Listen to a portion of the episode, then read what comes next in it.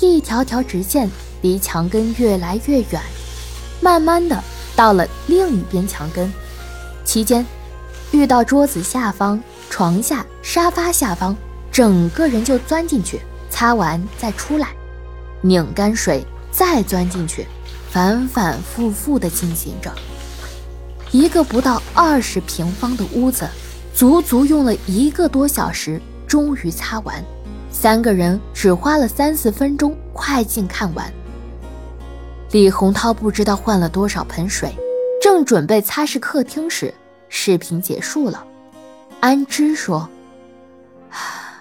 当时手机没电了。”徐清瑶说：“啊，好勤劳啊，看着快进都觉得累，何况真的这么做卫生啊？”安之补充说。是啊，有一天我问他怎么没接电话，他说做了十个小时，才把卫生基本做干净，累的睡着了。叶问说：“洪涛哥的意志力真的超过了一般人，一般人得了抑郁症很难这么勤奋，很多抑郁症患者都是心境障碍。”而不愿打理个人卫生的，何况是整个公寓的卫生？他为了和普通人一样生活，不知道用去了多少意志力。安之握着瞿清瑶的手说：“哎，清瑶啊，我想看看洪涛写信的视频。”瞿清瑶打开警队的笔记本电脑。点开刚才从公寓里拷贝下来的视频，他们快进看着这段视频。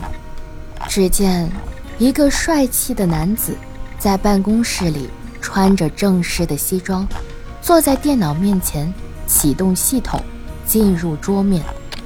他按了一组键盘组合键，电脑里立刻出来朗读屏幕元素的声音。他打开 Word 文档，开始。逐字逐句输入，朗读声随着键盘的不断敲击而不停地朗读着。写完文章后，他又逐字听过去，判断着是否打错，不明白之处就用盲文记录下来。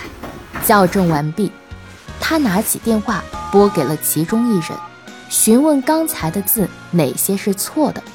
一边询问，一边在文档上继续修改。结束后，他把文档发到旁边的打印机上，随后打印纸从机器里落下。